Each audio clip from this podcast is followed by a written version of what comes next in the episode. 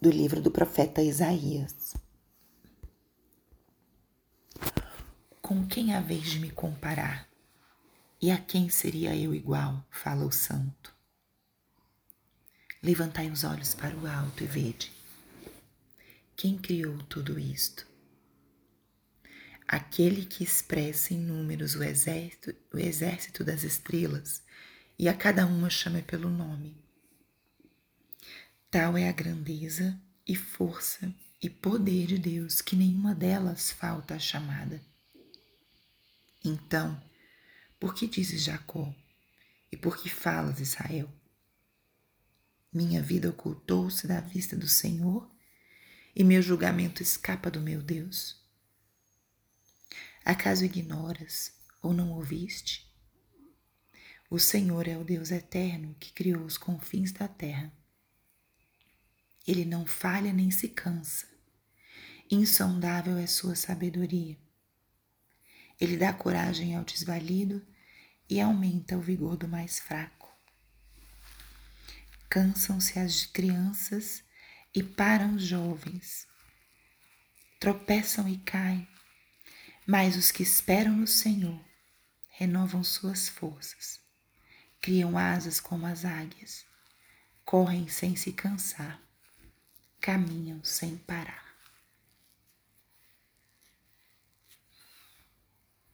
Espírito Santo, alma da minha alma, ilumina minha mente, abre o meu coração com o teu amor, para que eu possa acolher a palavra de hoje e fazer dela vida na minha vida.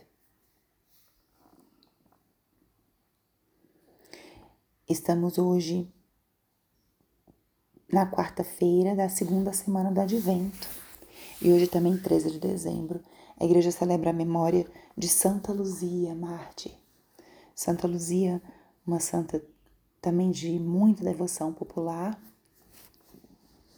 Ela é muito recorre muito a ela para pedir intercessão pela saúde da, dos olhos, da vista, um dos elementos da tradição do martírio de Santa Luzia, conta que teriam arrancado seus olhos.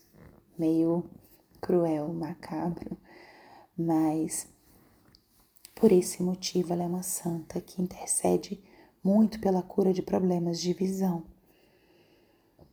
Mas na verdade, o grande a grande força dessa santa é a sua opção radical por Jesus, por defender e ser fiel à sua fé em tempos de perseguição e que renderam a ela essa graça dolorosa de dar a vida por Cristo. E nós, ainda dentro desse contexto dessas semanas do Advento, estamos acompanhando as leituras do livro de Isaías, e hoje, tanto a primeira leitura quanto o Evangelho falam de um elemento muito, muito concreto. A graça que tem as pessoas que optam por Cristo. E fica bem eloquente com o exemplo de Santa Luzia. No final aqui do trecho do, do profeta, falam Cansam-se as crianças e param. Os jovens tropeçam e caem. Mas os que esperam no Senhor renovam suas forças, criam asas como águias, correm sem se cansar e caminham sem parar. No Evangelho, Jesus fala: Vinde a mim, todos vós que estáis cansados, e eu vos aliviarei. As pessoas que optam por Deus, que seguem a Cristo, realmente são agraciadas. A graça de Deus, embora nós não vejamos, ela é real e nós podemos percebê-la e perceber as consequências dessa graça em nossa vida. É muito diferente caminhar com Deus e caminhar sem Deus. Os desafios da vida são os mesmos, as dificuldades, os esforços, o trabalho, as alegrias. Mas quando nós caminhamos com Ele, sim temos uma força renovada. Sim, vivemos as situações e os altos e baixos da vida com um olhar de esperança, de confiança. Sim, temos mais forças para celebrar as vitórias. Sim, temos mais capacidade de perseverar. Nós somos mais pacientes. Porque quando nós estamos em Deus, nós, o nosso interior ele é assistido, ele é ajudado pela graça divina, pelas virtudes, pelos dons do Espírito Santo. Tudo isso acontece realmente. E nesse tempo do advento, nós estamos esperando aquele que vem. No nosso retiro de Natal, falamos muito das diferentes formas de esperar.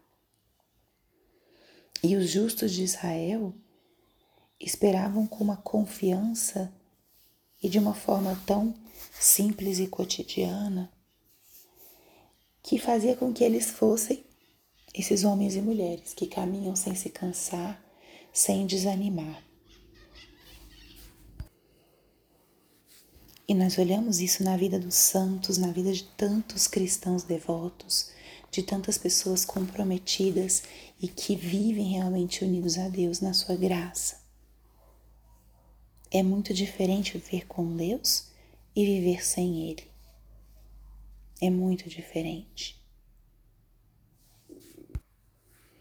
Acolhamos, portanto, esse trecho, essa palavra hoje para nós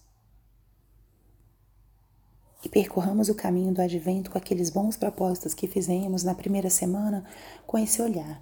Não te canses, não deixes que você desfaleça. Lembre-se, tem alguma coisa que está sendo difícil, coloque na oração, peça graça, confesse-se, porque o nosso Senhor sim nos chama a caminhar perto dele. Nosso Senhor nos chama a não desistir, a voar alto, como as águias. Ele é um Deus eterno e, como diz a palavra, ele não falha e nem se cansa. Ele dá coragem ao desvalido e aumenta o vigor do fraco. Agradeçamos, portanto, a presença de Deus em nossas vidas, a graça dele nos fazer mais fortes e vigorosos no nosso caminho cotidiano e principalmente no nosso caminho espiritual.